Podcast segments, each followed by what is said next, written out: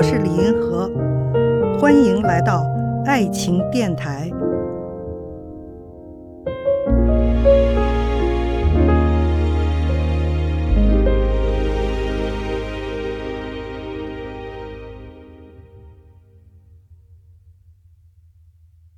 有一位听众问：从恋爱到结婚，双方父母的支持是否重要？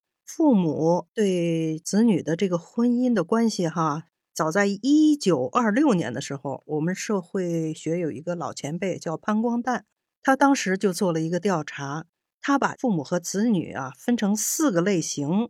第一个类型非常传统的类型，就是父母决定不征求子女意见，就是包办婚姻了。那第二个类型呢，就是父母决定征求子女意见；第三个类型呢，就是子女决定征求父母意见；第四个就是最现代的子女决定不征求父母意见。看这个整个社会的发展，哈，就是在从第一种向第四种这样的演变。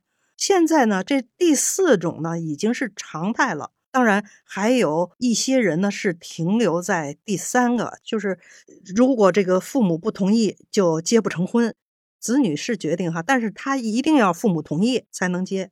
我为什么说这个四已经是常态哈？至少在城市里，它已经是常态。就是说，有好多人呢，他们现在都是子女决定，父母不同意，我也要结婚。你看那个最近有一个上了热搜的那个 Papi 酱，他们都结婚五年了。父母双方啊，根本就没见过面儿，亲家没见过面儿，是吧？大家还挺热议的哈。就是说，他们结婚就是自己决定了，然后通知了一下父母。这个通知父母，这就是完全是第四个类型了，是吧？就是他都不征求父母意见，结了以后我通知你一下就完了。那么双方父母的支持呢？其实除了决定这个婚姻能不能结得成，还包括经济上的支持啊。比如说，有的好多父母会提供这个房子啦，是吧？给孩子；有的呢，就是帮助付一个首付啦。根据不同的经济能力、习俗，有的我看有一些江浙地方嫁闺女那个嫁妆简直不得了，那说上千万。上千万、上百万的都有哈，就是几万的那就更常见了哈。有那个送嫁妆是吧？有这样的父母的支持当然非常好啊。但是我们可以看出来，总的趋势哈，就是父母的因素哈，在子女的婚姻里头越来越不重要了。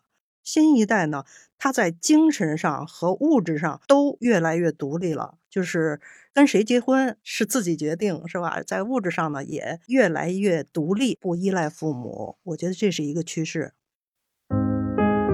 看见爱，感受爱，遇到爱。我是李银河，我们下期再见。